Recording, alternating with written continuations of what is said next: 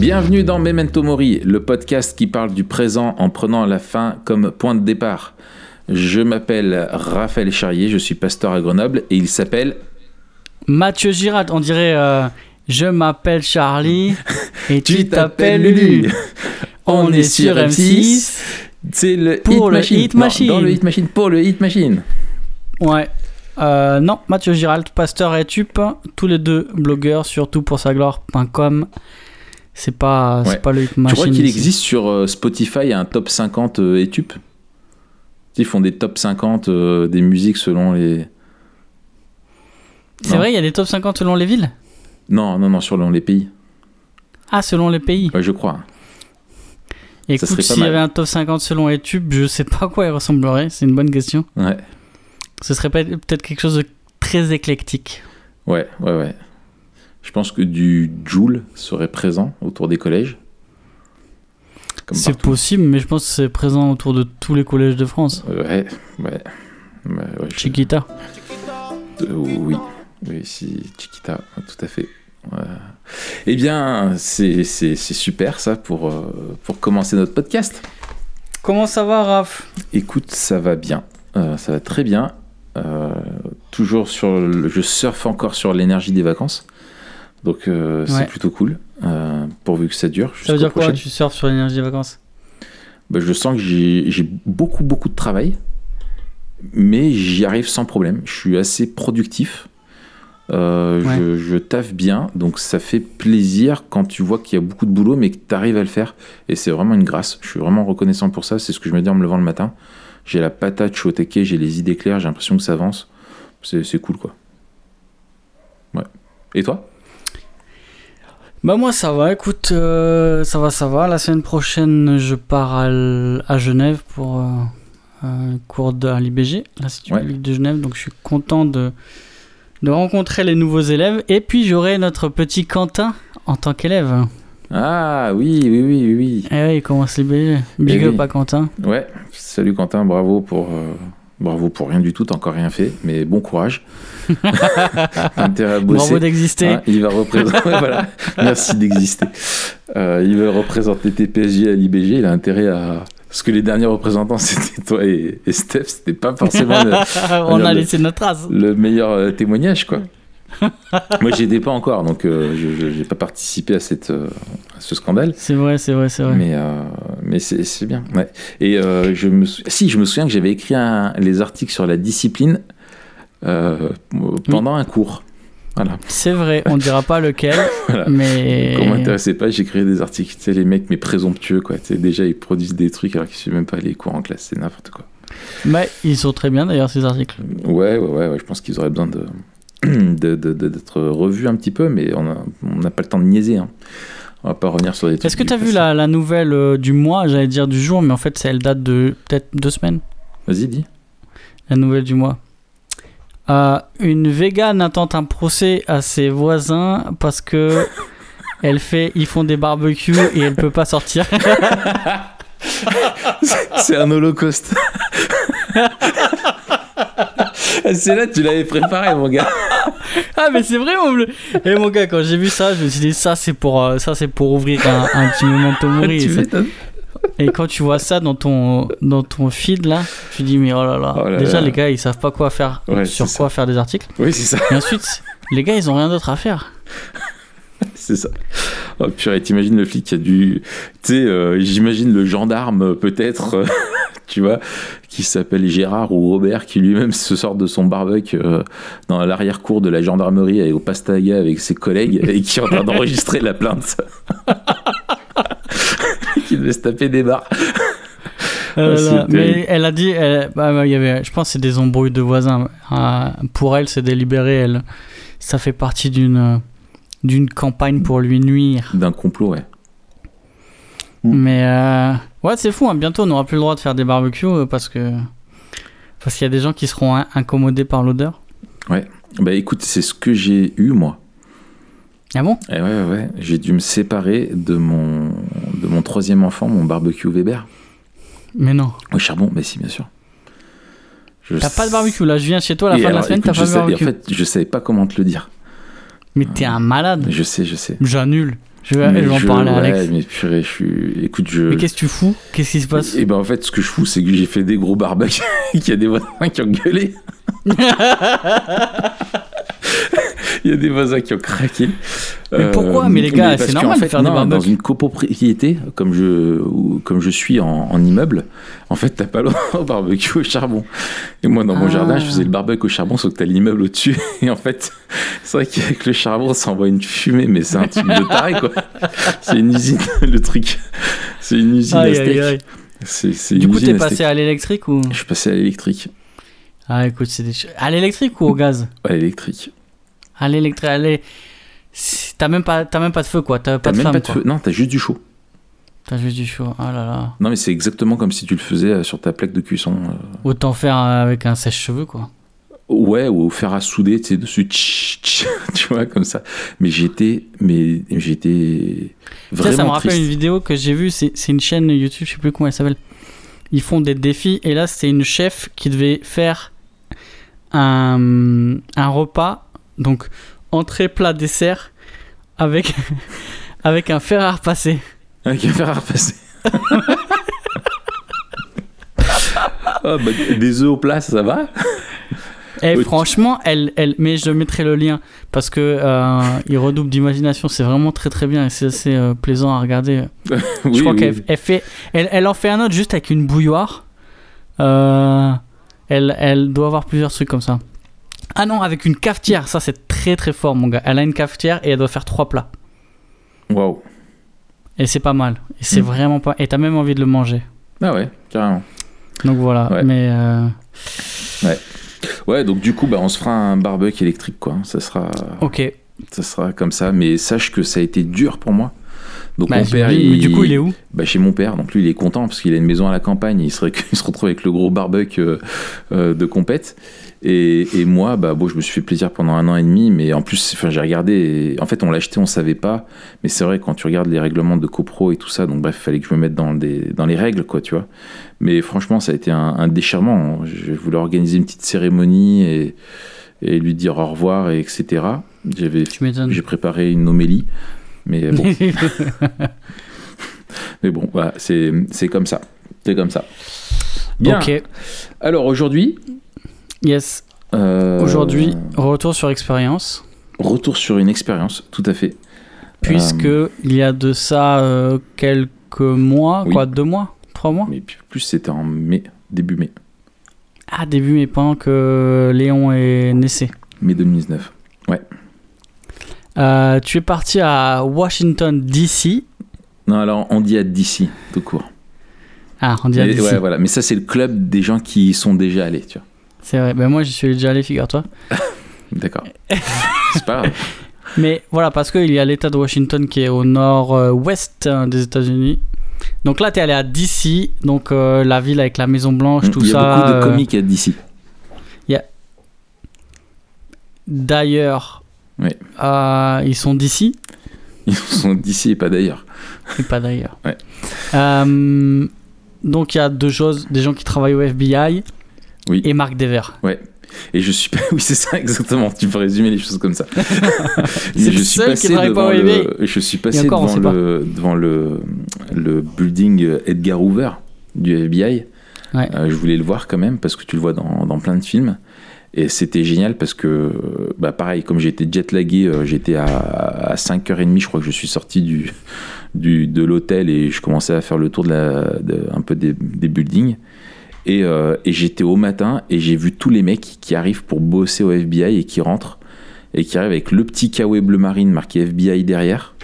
Il y avait des Trop gars bien. avec le flingue et la ceinture, d'autres en costume, tu sais, avec la carte, et ils rentraient euh, dans le truc. Je me disais, purée, c'est des vrais agents du FBI. Ouais. C'est, c'est, ça me faisait tout bizarre. Pour moi, c'était des héros, tu vois. Mais le FBI, c'est pas la CIA, tu vois, c'est pas des agents secrets. C'est. Non, euh, mais le FBI, ils font du lourd quand même. Ils font pas que du renseignement, quoi. Tu vois, ils font, ils font Ouais, des enquêtes. mais c'est quand même euh, moins. euh, Ah, moi j'aime bien, hein. Moi aussi, j'aime bien, j'aime bien. j'aime bien. Mais c'est pas la CIA, quoi. Ouais, ouais, ouais. La CIA, c'est dark. Le FBI, c'est des mecs qui boivent du thé, quoi. Ouais. Ok. Euh, Des infusions même. Aux agrumes. Ouais, ouais, ouais. Non, non, mais le FBI, il, il flingue, quoi, tu vois. La, FBI, le- la CIA, il, il clique. Hmm. Il clique avec un drone, un machin. Le FBI, il sort son flingue il va buter des mecs, tu vois. Alors, donc, qu'est-ce que tu allais faire, euh, qu'est-ce Oui, tu allais faire là-bas euh, Raconte-nous. Euh, je, je, je, je, suis euh, allé en stage à Nine Marks. Alors, d'où t'es venue cette idée? Et qu'est-ce que c'est Nine Marks?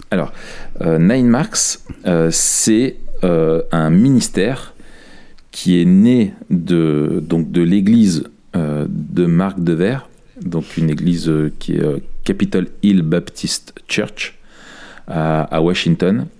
Euh, et donc, euh, en fait, c'est né du, ministère de, Marc de Vert qui est arrivé euh, en 1994, si je ne dis pas de bêtises, dans cette église, qui était une église assez fondamentaliste.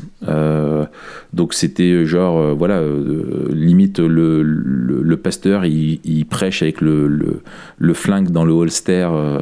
Enfin, voilà, il, pr- il prêche avec le flingue dans le holster. Enfin, ça, entre nous, soit dit, je trouve ça pas mal euh, pour le délire. Euh, mais enfin bon bref ça fait bizarre quand t'as quelqu'un qui, qui, qui prêche avec un flingue à la ceinture avec le Tu sais drapeau que la discipline américain est beaucoup plus rapide. bah, c'est ça si t'as quelqu'un qui t'écoute pas poum, ah une balle dans ton genou excuse-moi euh, la prochaine fois tu m'écoutes Ah, le vieux du premier rang qui ronfle.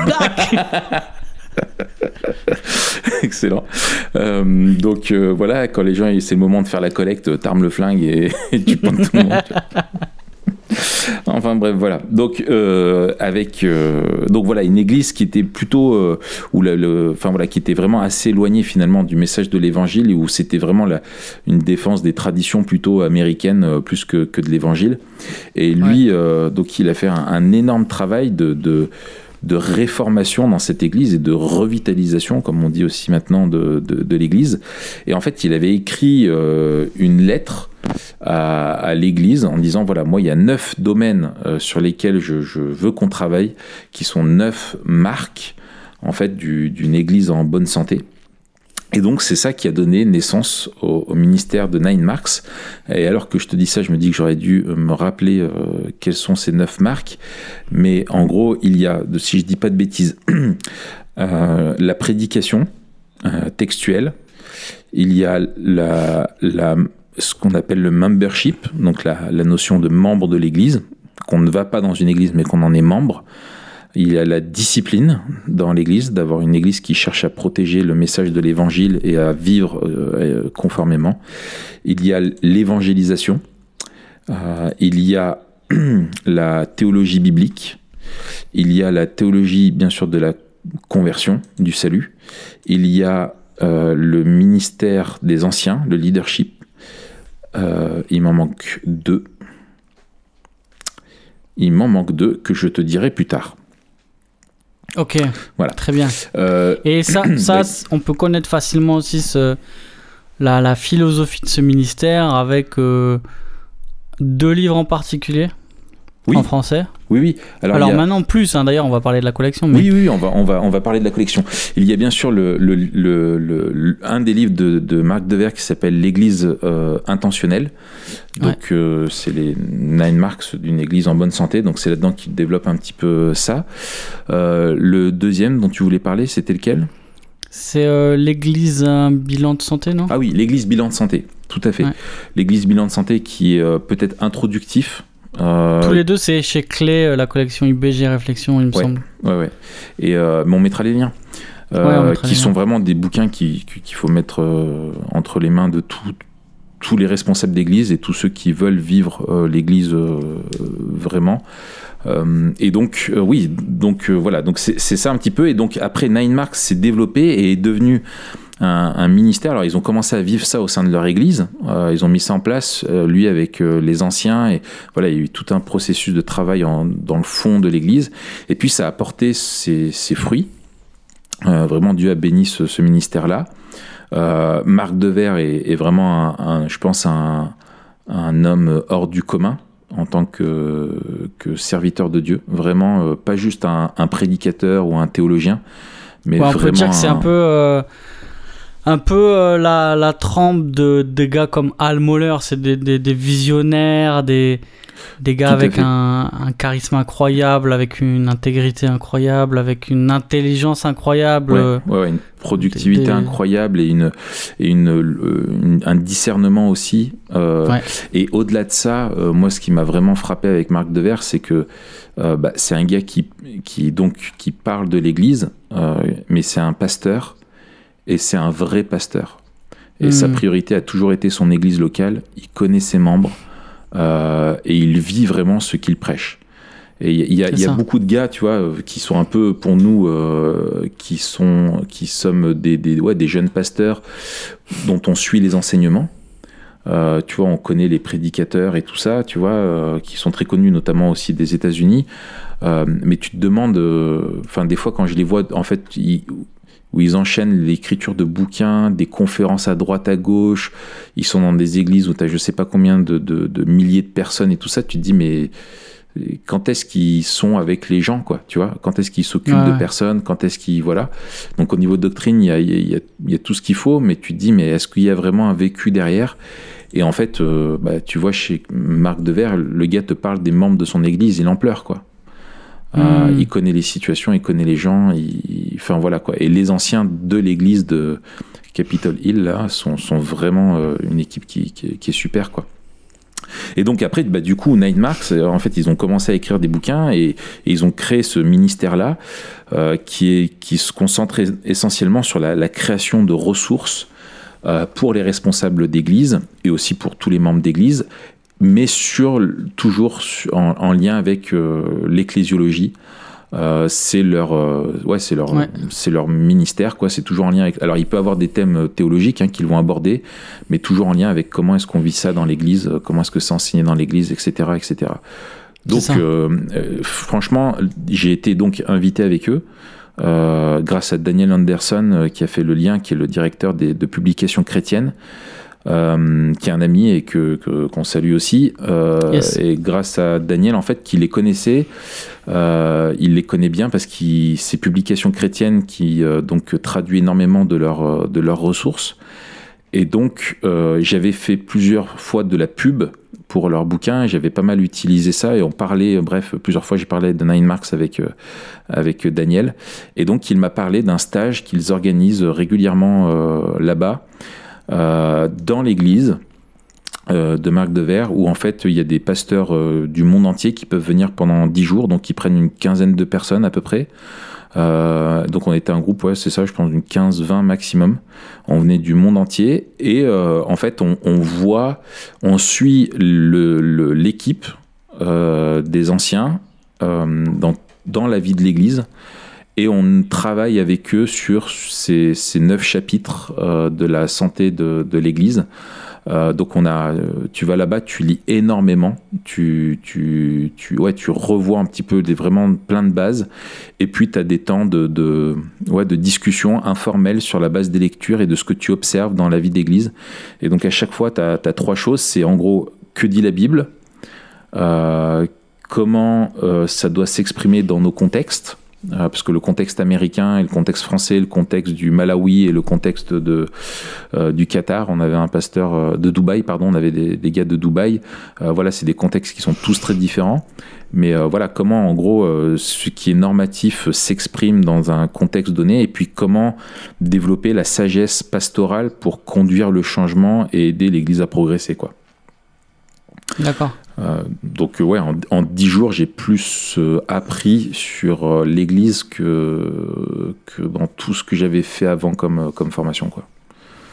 En fait, je suis, arrivé, je suis sorti de là-bas, je me suis dit, mais en fait, je suis pasteur, mais j'avais une compréhension de l'Église qui était mais, tellement basique. Enfin, si, déjà bien développée, bien sûr, mais il me manquait énormément. Et, Par exemple, coup, ça m'a... C'est quoi euh, les les trois choses Peut-être t'en as plus, mais Ouais. commençons par trois. Trois choses que tu retiens à la fois euh, qui a fait avancer ta, ta compréhension de l'Église Ouais. et qui ont changé ta peut-être ta vision du ministère Ouais. et ta pratique du ministère Ouais. C'est quoi les, les trucs qui t'ont marqué Ouais, c'est une bonne question. Ah bah, Euh, Et puis, Mm. en, tu vois, genre, c'est quoi les résolutions que tu as pris en disant, euh, bah, il y a des choses, c'est juste la compréhension, tu vois, tu as vu peut-être l'église avec plus de beauté, plus de gloire, etc. Mais tu es reparti, tu t'es dit, tiens, ça, faut que je change. Euh, c'est facile à mettre en place et Oui. ça fera une grosse différence. Oui, oui. Euh, alors, alors, il y a plusieurs choses. Je dirais la première, c'est sur le, le pasteur. Où je me suis rendu compte, et les anciens, euh, alors ils, insistent vraiment eux là-dessus, et ça, il y avait des choses en fait que je partage vraiment déjà. Euh, et moi, c'est dans mon union d'église, les, les CEF, où on croit beaucoup au travail d'équipe et à la collégialité. Euh, et que le pasteur, euh, donc qui est à temps plein, et les anciens, et ça c'est ce que partagent eux aussi là-bas, c'est que la voix dans le conseil d'anciens, le pasteur, sa voix compte pour une voix, pas plus que les autres anciens. Et on doit discerner, travailler en équipe. Il y a des appels différents, des dons différents.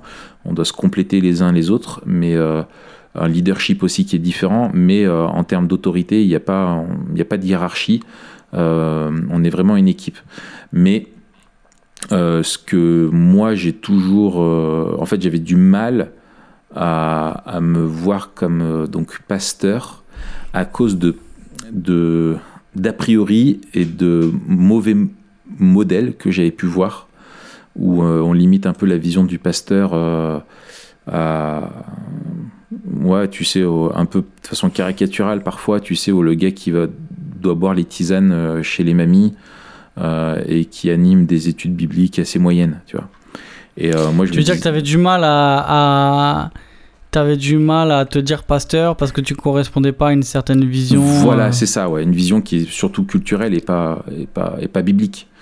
Euh, et en fait, en regardant vraiment les, les écritures et le modèle qu'ils ont là-bas, où, où en fait, les- vraiment, tu es là pour paître le troupeau, euh, t'occuper de l'Église. Et, euh, et en fait, euh, le ministère pastoral euh, n'est pas un ministère dans lequel tu évangélises pas. Tu vois, par exemple, moi, je me disais, moi, je tiens à l'évangélisation. Je veux que mon Église elle grandisse. Je veux que voir des âmes être sauvées. Et je me disais, de si je suis un pasteur, est-ce que je dois abandonner ça Tu vois, parce que tu dois simplement faire des études bibliques et t'occuper des gens. Tu vois. Mais en fait, c'est pas du tout ça. C'est que Christ a, a placé dans l'Église vraiment les, les responsables pour être des, des leaders euh, qui, servent à la bonne santé de l'Église euh, et qui doivent veiller à cette bonne santé de l'Église. Et, euh, ça comprend donc toutes les, facettes du ministère qui s'expriment. Et notamment avec le fait que de ce que j'ai vu chez eux dans leur ministère et qui m'a encouragé, c'est une vraie confiance dans la puissance et l'autorité de la parole de Dieu dans l'Église. Euh, et ils se cachent derrière la parole de Dieu euh, systématiquement. Et, euh, et, et vraiment, il- c'est ce que, tu vois, j'ai demandé des conseils à, à Devers. Je dis voilà, c'est quoi en gros vos conseils pour, pour perdurer dans le ministère? Et il m'a dit prie, fais confiance en la parole de Dieu et reste. Et ça, c'est le dernier truc qui m'a qui m'a qui m'a vraiment chamboulé. Et il a dit, Reste en en français. Hein. Ouais, stay. Oui, en, voilà, en anglais. et il m'a dit, euh, et il m'a dit, euh, reste. Et en fait, euh, lui, il se bat contre un petit peu des fois des, des, des, des, des pasteurs qui passent d'église en église où tu as un mandat et puis quoi qu'il se passe après, tu, tu comme si un peu des plans de carrière. Euh, où tu viens Ouais. dans une église et puis après tu, tu pars dans une autre et tu cherches toujours il dit et toujours les pasteurs cherchent souvent des églises plus grandes plus voilà et tu vois et l'église finalement devient un- un- est utilisé par le pasteur pour sa carrière. Et en fait, lui dit, mais si Dieu t'a placé pour prendre soin euh, d'une église euh, et veiller à sa santé, ben, il faut que tu restes dans l'église et que tu la serves. Et je reconnais que moi, cette peur du ministère pastoral et ce- cette peur d'être bouffé par et de pas tenir à long terme, euh, je me disais toujours, bah oui, mon mandat est une porte de sortie. euh, et après passer à, autre chose ou à une autre forme de ministère, etc. Et ça, ça m'a vraiment remis en question. Où en fait, je me suis dit, mais euh, il, il faut que je, si je reste, je serai patient. Euh, si je sais que Mm. je dois rester, je peux être patient avec l'Église et accepter qu'il y a des choses qui prennent du temps pour changer, qu'il y a des, des, il faut pas aller trop vite, etc. Et que c'est sur le long terme qu'on voit les fruits. Et si on fait confiance à la parole et que on exerce vraiment un leadership par la parole de Dieu dans l'Église, eh bien, euh, eh bien, on verra des fruits, quoi. Ok, donc ça c'est une première Ouais, chose. Et puis chose. ça, cette vision du ministère, on peut retrouver ça dans le, petit bouquin ouais. Les Anciens, c'est ça Ouais, exactement. ouais. Tu le retrouves dans le livre des anciens. euh, tu le retrouves dans d'autres livres. En fait, euh, ceux qui lisent l'anglais, vraiment, euh, je vous encourage à, à lire les bouquins de, de Nine Marks qui touchent à l'Église sur tous les différents sujets, sur le sujet de la parole de Dieu aussi dans l'Église. Il y a un, un livre très très bien qui a été écrit par Jonathan Lehman, donc qui est un des, théologiens de Nine Marks. Je me retourne pour dire le titre exact, c'est euh, ouais, c'est Centered Church. Donc une église centrée sur la parole, qui est un petit peu un, pas un jeu de mots, mais euh, avec une église centrée sur l'évangile, où lui, il, voilà, il rappelle vraiment l'importance de, la parole de Dieu dans l'église, parce que c'est au travers de la parole de Dieu que Dieu parle à l'église euh, et, par la puissance du Saint-Esprit qui nous aide à la comprendre, quoi. Et, euh, donc voilà, c'est un très, un très très bon bouquin aussi. Euh, donc, c'est ouais, c'est ça. C'était quoi la question déjà? Vous pouvez répéter, tu peux répéter la question La question, c'est quoi Oui, les le deuxième chose. Ouais, la, la- Les- la tu deuxième chose. quoi? Ouais, la, la deuxième chose, c'est euh, je me suis rendu compte qu'on ne réfléchit pas du tout assez, d'une manière générale, à nos cultes. Euh, D'accord. en fait, leur culte à eux euh, est, est vraiment, euh, euh, comment dire, intentionnel, pour reprendre euh, un mot qui leur est cher. Ouais. Euh, et que nous, en fait, je suis convaincu que si tu demandes à, la majorité des anciens euh, que tu as dans les églises euh, ou- et de nombreux pasteurs, tu leur demandes pourquoi est-ce qu'il y a le culte et qu'est-ce qu'est le culte vraiment. En fait, on ne sait pas pourquoi on fait les choses. Euh, et, euh, et en fait, eux, ce qui m'a frappé, c'est que tous les membres de l'Église savent vraiment quel est le, le, le- le rôle du culte, euh, qu'est-ce que Dieu veut y faire, et, voilà. Et ce qui fait que, bien sûr, ils ont des convictions théologiques très fortes par rapport à ça, notamment aux principes régulateurs, qui, de façon simple, expriment que tout la façon dont on doit adorer Dieu nous est révélée également dans les Écritures, et on ne choisit pas d'adorer Dieu comme on veut, euh, pour faire simple. Euh, mais euh, et, du coup, en fait, ils réfléchissent vraiment à comment est-ce que le culte peut être un, un moyen de grâce que Dieu va utiliser, euh, dans lequel il va se révéler et nous, on va pouvoir lui répondre et l'adorer. Euh, comment est-ce que le peuple de Dieu va pouvoir vivre la, la confession de ses péchés et recevoir le, pardon de Dieu au moment du culte? Et tu as vraiment des cultes qui sont, euh, qui sont vraiment, vraiment, vraiment très bien construits. Ils réfléchissent en équipe. Euh, C'est-à-dire que le prédicateur, le président et celui qui conduit la musique choisissent ensemble les chants. Pourquoi tel chant? Quand est-ce qu'on le place? Euh, Qu'est-ce qu'on vise avec ça, etc. Enfin, tu vois, tout est, est, est vraiment réfléchi et ça, et en fait, ça se, ça se sent quoi. Est-ce Euh, qu'ils ont une, litu- une liturgie fixe euh, là-bas? Euh, assez fixe. Alors sur deux cultes, ça changeait pas mal, mais euh, en tout cas, les éléments de, de la liturgie essentielle sont toujours présents. Euh, après, ils sont moins rigides que tu peut-être que tu pourrais retrouver chez des réformés euh, évangéliques, par exemple. Euh, Ouais. Ils ont plus de souplesse dans le- la, la façon dont tu, tu structures la liturgie. Mais mais en tout cas les éléments de vraiment de Dieu qui, qui la révélation de Dieu la confession des péchés l'annonce du pardon tous ces éléments là sont, sont vraiment sont vraiment présents quoi donc ça c'est euh, ça c'est excellent et tu vois même la la euh, il y a un truc euh, alors ils se battent eux dans leur culture qui est encore plus marquée que la nôtre une culture du, du divertissement etc où tu as beaucoup d'églises type Hillsong, où tu te retrouves en fait à un concert. Et le culte est un concert. Et eux, ils refusent l'appellation de groupe de louanges. Et comme on le dit aussi chez nous dans l'église, le groupe de louanges, c'est l'église. Euh, c'est pas un, un groupe de louanges, euh, ce sont des musiciens euh, qui sont là pour conduire l'église. Et c'est l'église qui chante. Il n'y a pas de chorale. Ouais. Marc Devers disait que lui, c'est un, gros nerd de chorale. Il a que des CD de chorale. C'est un, fou de, de, de, de- ouais, de, de la chorale, quoi. Mais il dit, mais dans l'église, en fait, c'est l'église qui est la chorale. Et donc, tout l'accompagnement, même l'accompagnement musical, est le plus discret possible. Et il est là vraiment pour servir l'église. Euh, les instruments sont pas trop forts parce que l'instrument principal, c'est les voix. Et, euh, et en fait, ce qu'ils veulent, c'est que quand tu quelqu'un qui, qui vient euh, au culte et qui peut être découragé à cause de son péché, il est triste, ben, il arrive à l'église et il entend des, des centaines de personnes euh, qui chantent de, de tout leur cœur combien Dieu est bon, glorieux, et, etc. Et que c'est ça aussi qui participe à la, à la consolation et aux moyens de grâce que Dieu utilise aussi pour ramener à lui, euh, Mm. restaurer les gens, etc. Et tu vois, comme les gens chantent fort, c'est un truc de dingue. Et là encore, euh, je, je termine là-dessus, après tu pourras me poser, on, on va continuer, mais euh, là où j'ai pris une leçon, c'est que, euh, tu vois, moi, dans les, dans les cultes, euh, en fait, comme je vois tout plein de trucs à faire, et ben, qu'est-ce que je fais? Euh, et ben, je m'occupe des choses euh, souvent qui ont à faire. Tu vois, si je prêche pas ou si je, euh, voilà, si j'ai pas un rôle actif dans le culte, tu vas voir, euh, voilà, tu, enfin bref, tu vois des trucs techniques, tu vois, tout bête, où les gens, je sais pas, qui ont pas pensé à, je dis n'importe quoi, lancer la clim ou allumer tel truc, ou est-ce que telle personne a pensé, enfin voilà, tu vois, qu'il y a des trucs qui vont pas, et, et tout ça, enfin, tu es toujours de partout. Et en fait, euh, c'est ce que disait Devers, il disait, mais quand on est au culte, on est là pour adorer. Et si vous, en tant que pasteur ou responsable d'église, vous faites d'autres choses à ce moment-là, vous dites que pour l'église, c'est important qu'elle elle adore, mais que vous, vous n'en avez pas besoin, que vous avez plus important à faire. Hmm. Et, euh, et eux, en fait, ils se posent et ils font quoi. Et s'il y a des trucs qui vont pas, bah ça va pas. Tu vois.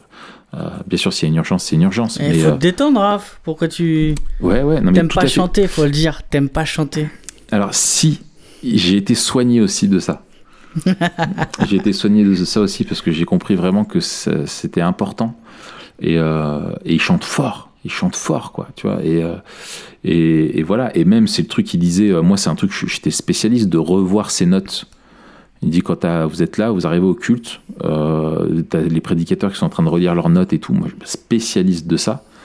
Parce que je sais pas pour ouais se remettre les notes en tête ou des trucs comme ça et, et en fait bah, j'ai dit bon bah, c'est bon j'arrête quoi je, je- stop maintenant j'arrive au culte c'est le temps du culte j'adore Dieu et je fais partie du peuple de Dieu j'en suis pas à part quoi tu vois Ok. Hmm. Autre chose que tu retiens ou que tu vas changer en, en revenant de ça? Euh, alors, il y avait, moi j'en étais déjà convaincu, toute la question de la, on dit en français la membriété, membership en anglais. Euh, Le fait d'être membre. Ouais, le fait d'être membre, c'est quelque chose dont j'étais déjà convaincu. C'est pour ça que j'aimais tant Nine Marks et je pense que ça est. En, dans, en tout cas, dans les églises que je connais, et tu vois, même je vois euh, à- dans notre formation théologique qu'on a eue, euh, c'est un sujet qui, qui, qui, est- qui est pas, même pas mentionné. Et c'est un gros, un gros trou, je pense, et un, un énorme écueil. Euh, Ouais. Et il faut lutter contre cette idée que oui, on va dans une église. Non, non, on est membre d'une église et en tant que on est appelé par le Seigneur à vivre comme un corps local et que ce corps local, cette église locale, eh bien, il y a des, c'est ce qui, le fait qu'on soit membre, c'est ce qui fonde aussi les, bah, les, les droits et les devoirs, euh, les commandements qu'on doit vivre et la, la redevabilité, la vie communautaire, etc. Et euh, donc ça, bon, j'en étais déjà convaincu. Là où j'ai progressé, euh, je pense, où ça s'est affiné, c'est sur la vision de la discipline d'église. Ok. Euh, donc la discipline d'église, c'est Là aussi, il y, a un- il y a un livre là-dessus. hein. exactement de Jonathan Lehman. sur la, Ouais. sur la discipline. Ouais, ouais, euh, que j'avais lu avant euh, d'y aller. Et en fait, on a pu beaucoup en parler là-bas. Ça a été un des sujets essentiels. Et donc, en gros, la, question de la discipline d'église, euh, c'est la question qui intervient quand il y a quelqu'un qui, qui se dit chrétien, qui est membre de l'église, et en fait qui vit dans le péché, mais sans euh, en manifester euh, le, désir de repentance. Donc, quand on a quelqu'un qui vit dans une situation de péché, mais qui lutte contre son péché, on n'a pas de discipline. On a juste un, combat de, de ça fait partie du travail pastoral, de l'accompagnement, parce que la personne est de du côté de Christ et pas du côté de son péché. Mais quand il se trouve qu'il y a quelqu'un qui se met du côté du péché, alors que ce soit pour une question morale ou une question doctrinale ou euh, des choses comme ça, eh bien là, euh, oui, euh, il y a vraiment la personne est défaillante dans son dans son rôle de de, représenter Christ dans le monde. Et, de, et, et elle s'en éloigne, elle ne se repent pas. Et comment est-ce qu'on va justement confronter cette personne et accompagner? Et donc, euh, on a eu beaucoup de discussions euh, sur ça. Et en fait, ce qui est très fort euh, dans leur église, c'est que vraiment ils obéissent strictement à, ce que disent les Écritures par rapport à la discipline. Et donc, en fait, selon leur compréhension des choses, que, que, finalement moi je partage aussi. ils reprennent avec le texte de 1 Corinthiens 6, euh, où l'apôtre Paul dit que quand l'Église se rassemble et qu'il y a une personne qui a été dans le péché et qu'elle ne se repent pas, etc., et eh bien quand l'Église se, se, rassemble, elle doit euh, exclure cette personne-là. Euh, et en fait, eux, ils soumettent, ils disent, bah voilà, nous, on a accompagné, on a confronté, on a quelqu'un qui n'est pas repentant. Maintenant, comment est-ce que l'Église, elle se positionne vis à -vis de cette personne? Et en fait, euh, c'est l'Église en entier qui exerce la discipline. C'est la dernière étape de la discipline. Euh, et ça, je, je, pense que c'est quelque chose, nous, qui nous fait vraiment peur. On a un arrière-plan catholique qui joue beaucoup. Euh, et qui peut-être mine un peu le, le, truc. Et je pense que c'est quelque chose sur lequel il faut qu'on réfléchisse et qu'on avance. Absolument, ouais. Absolument, Défendre la sainteté de, de l'Église et de, de l'Évangile. J'en parlais hier avec un, avec un frère. Mm qui est pasteur aussi. Ouais. Je pense qu'il y a aussi la. Souvent la, la, la, euh, la peur de perdre les gens en fait.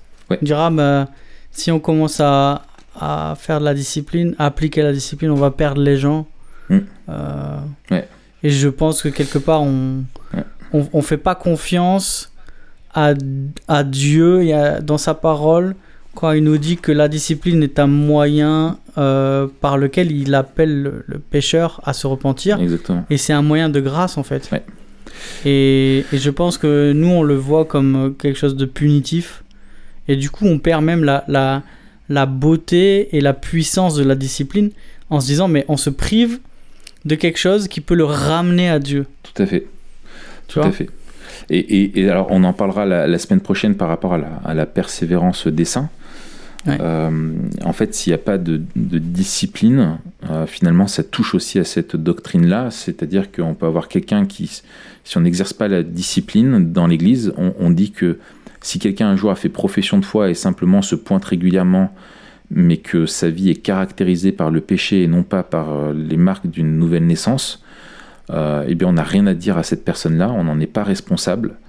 Euh, et cette personne-là, eh ben, finalement, on tolère euh, ce, que, ce que dénonçait la réforme, le multitudinisme ou, euh, et le nominalisme, ou le fait que donc il suffit que les gens se disent chrétiens ou qu'ils aient été baptisés enfants pour qu'ils soient réellement du peuple de Dieu. Or, c'est vraiment par la foi et la nouvelle naissance qu'on est du peuple de Dieu.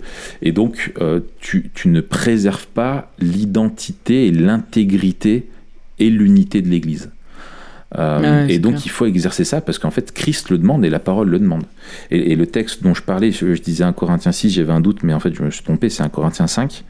C'est l'apôtre Paul, hein, il dit euh, Quand moi, absent de corps, mais présent en esprit, j'ai déjà jugé l'auteur d'un tel acte comme si j'étais présent. Donc l'acte en question, c'est euh, quelqu'un qui, qui, qui, qui, est dans le dérèglement sexuel et qui, avec une truc incestueuse et qui ne se repent pas.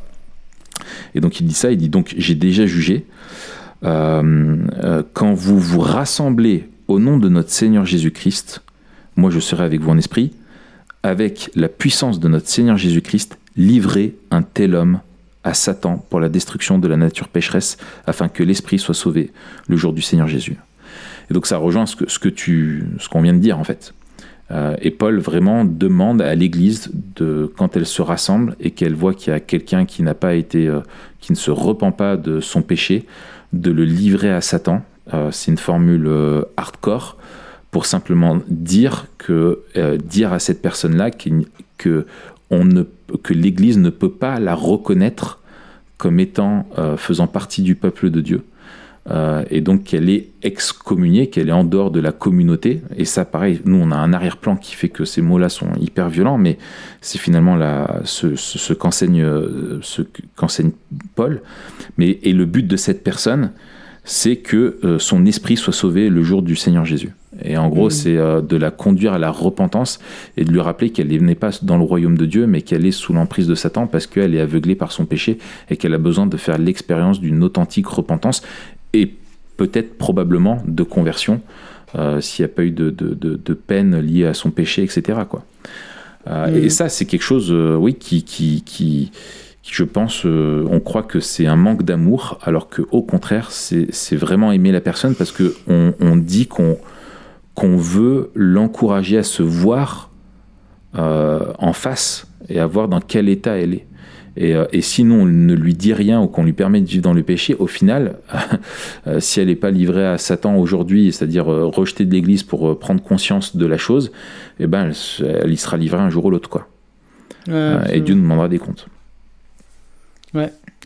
Mais je pense qu'il y a un, un, vrai travail d'adaptation culturelle aussi à faire. Mm. Euh, moi, je suis vraiment reconnaissant, tu vois, du ministère de Nine Max, euh, d'ecclésiologie, tu vois, profonde, de, de, centralité de l'évangile, de, de confiance dans, dans, dans, la parole, etc. Mm. Après, je pense qu'il y a un vrai travail de d'appropriation à faire euh, pas, pas, que, pas, que, pas que leur modèle soit très difficile à transposer, mais forcément il y a un petit peu d'adaptation, mais aussi surtout pour euh, bah, sensibiliser le public français à ça. Et moi je mm. regrette un peu, tu vois, qu'il n'y ait, pas beaucoup d'auteurs euh, qui écrivent sur l'Église mm. et qui ait pas ce type de ministère aussi, tu vois. Ouais. Alors c'est pas les mêmes moyens, etc. Mais même en règle générale, Mm. J'en parlais avec un frère ce matin. Euh, les ressources, tu vois, il y a beaucoup de ressources anglophones euh, traduites. Y a, les Français produisent peu, donc mm. euh, je trouve, enfin, à l'heure actuelle, je mm. trouve que peut-être les Français écrivaient plus avant. Mais voilà, je petit encouragement à ceux qui avaient des projets d'écriture. Hein. Elle, est terminée. Et qui doivent, hein et qui doivent les terminer. qui doivent être terminé au lieu de niaiser là. Au lieu de niaiser, de faire des podcasts. C'est clair. Ok, donc tu reviens avec ça dans tes bagages. comment J'ai une question en plus euh, peut-être perso. Hmm. Enfin perso. Comment l'Église a perçu, et notamment peut-être tes collègues anciens, euh, ce déplacement? Est-ce qu'ils l'ont perçu comme un encouragement euh, alors peut-être c'est difficile d'y répondre comme ça en public. je te pose la question. Euh, euh, peut-être c'est ça, ça, on peut en tirer des, des leçons pour nous, tu vois. Hmm. Est-ce qu'ils l'ont perçu comme un encouragement ou est-ce qu'il y a eu aussi peut-être euh, de la résistance Tu vois, c'est pas les Anglais qui vont nous apprendre comment on doit faire chez nous.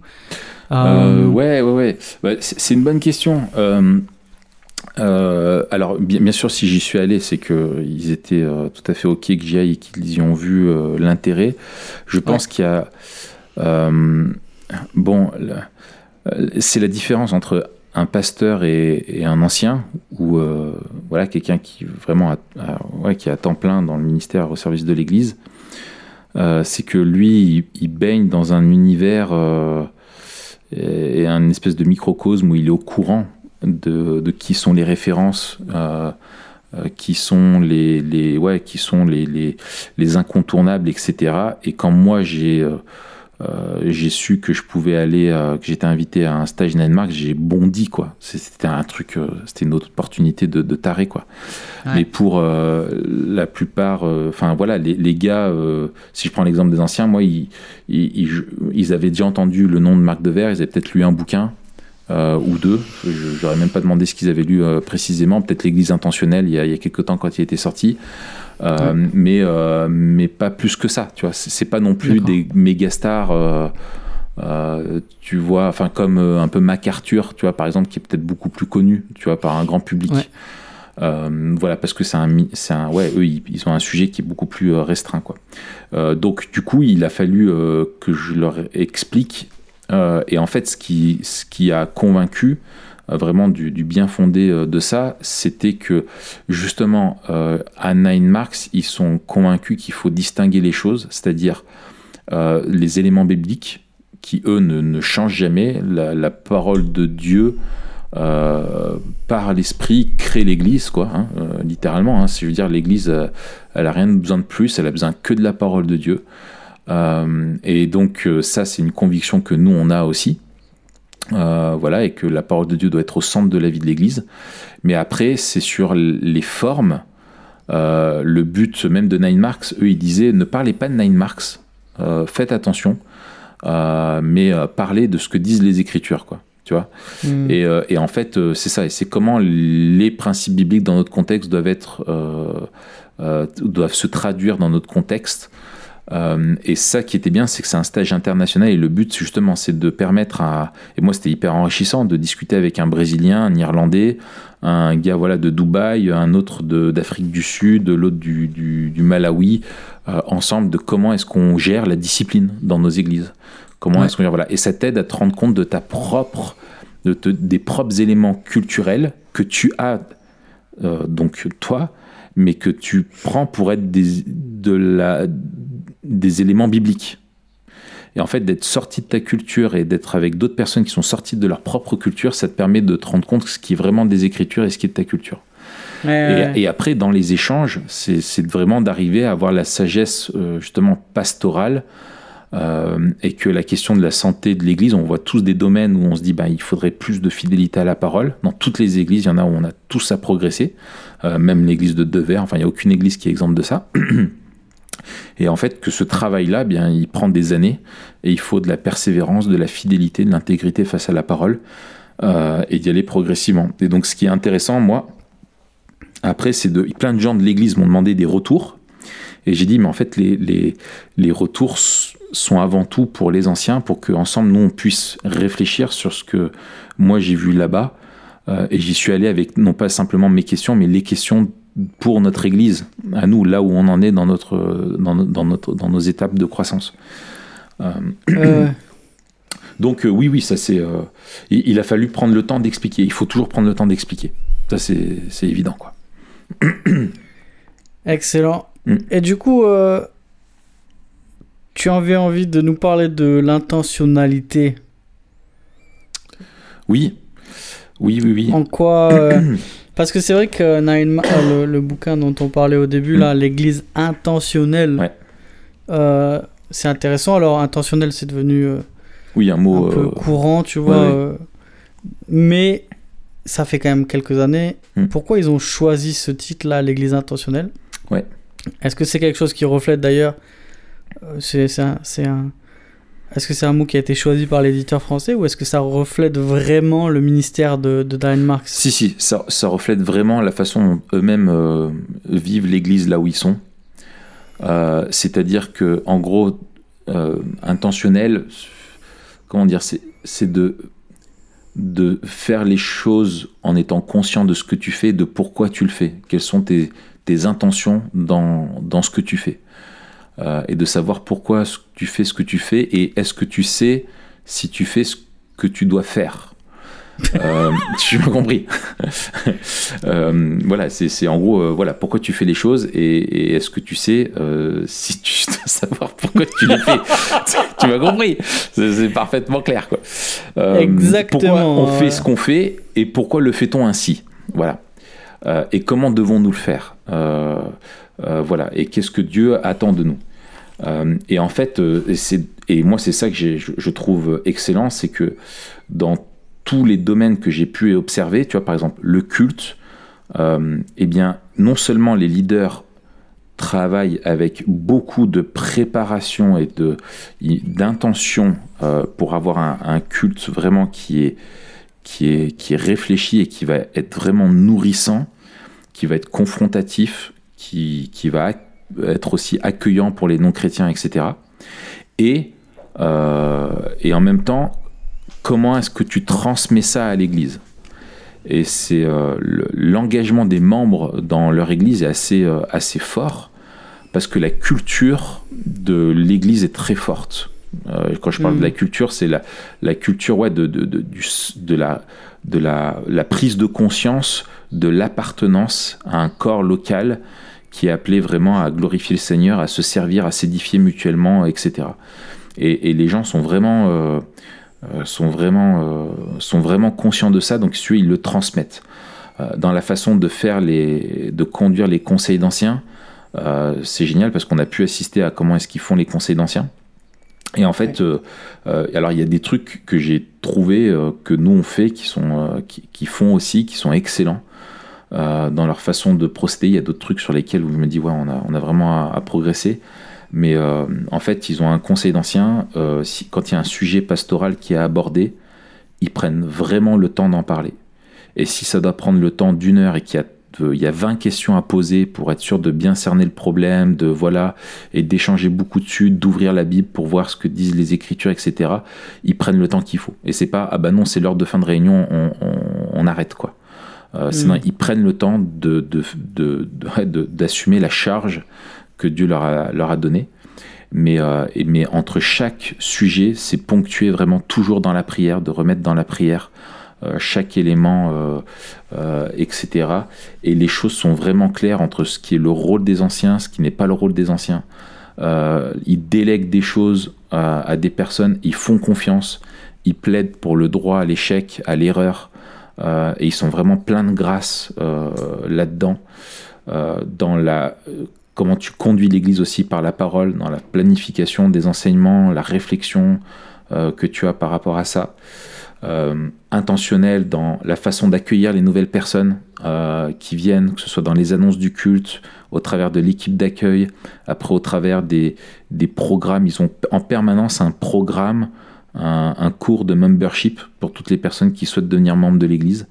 Euh, et en gros, tu vois, ils disent dans les annonces, alors c'est, génial, c'est, quand ils font les annonces, ils disent voilà, si vous n'êtes pas chrétien et que vous êtes euh, présent à, ce culte, soyez les bienvenus. Euh, on est là pour, on, est là pour vous, pour répondre à vos questions, etc., etc. Très accueillant. Et après, il dit si vous êtes chrétien, eh bien, vous êtes là pour servir. Il n'y a pas de, de, de, de, de trilili, comme le dit ma grand-mère. Il n'y a pas de trilili, ils vont droit au but, tu vois. Excellent. Ouais. Ok, et du coup, dernière question, la question bonus pour toi. Euh, J'ai l'impression d'être un peu euh, Nelson Montfort Oui. pendant cette heure avec toi. Allez Alors, dernière question pour toi, Raph. Last question for you. Euh, en quoi ce stage de Nine Marks t'aide à vivre Memento Mori Et tu l'avais pas préparé Euh, celle-là Ouais, ça, je- alors. Sur le fait qu'il faut vraiment racheter le temps quand on est dans le ministère. Ok. euh, sur le fait de la beauté de l'Église dans sa perspective de l'éternité. Euh, Ouais. Qu'on est là, pas pour travailler en vain, mais pour la, la, la préparer pour le retour du Seigneur. Euh, et ça, c'est ça, c'est super. Et dans le fait qu'on vit, on, on est appelé à, à vivre des, des choses en Église qui sont simplement de l'avant-goût de la réalité céleste, mais on sera bien avec ces mêmes personnes euh, au ciel. Euh, et ce qu'on vit déjà ici n'est pas juste euh, là pour nous occuper, quoi. On est là pour se préparer Ouais. à la vie éternelle. Excellent. Merci beaucoup, Raph. Eh bien, merci à toi, Mathieu. Merci de m'avoir euh, Et merci à David. entretenu. Tu m'as, Mm. tu m'as pas raconté tes, tes, tes journées euh, tourisme à, à Washington avec tes selfies devant le Lincoln Memorial, tous ces trucs-là. Ouais, mais ça, on en parlera ce week-end. Excellent. Euh, on se dit à la semaine prochaine. De quoi va-t-on parler la semaine prochaine? Eh bien, nous allons parler la semaine prochaine de la persévérance. Et non pas n'importe quelle persévérance. La persévérance des saints. Tout ce qui est lié Excellent. à l'assurance du salut, à Extrêmement memento mori. l'abandon de la foi. Exactement. Allez, bonne semaine, Mathieu. Allez, bonne semaine à Raph, à bientôt. Ah, attends, Ah oui, il faut un mot. il faut un mot. Il faut un mot. Il D'ailleurs, euh, faut- big up à toutes les personnes qui écoutent jusqu'au Ah bout et qui oui. mettent les petits mots là, Ouais, c'est sympa. Ouais. Big up aussi à tous les nouveaux euh, qui nous ont rejoints, qui se sont, euh, qui se sont abonnés là au SoundCloud. Euh, et puis big up, un gros big up surtout à euh, Jean-Pierre qui se reconnaîtra. Jean-Pierre.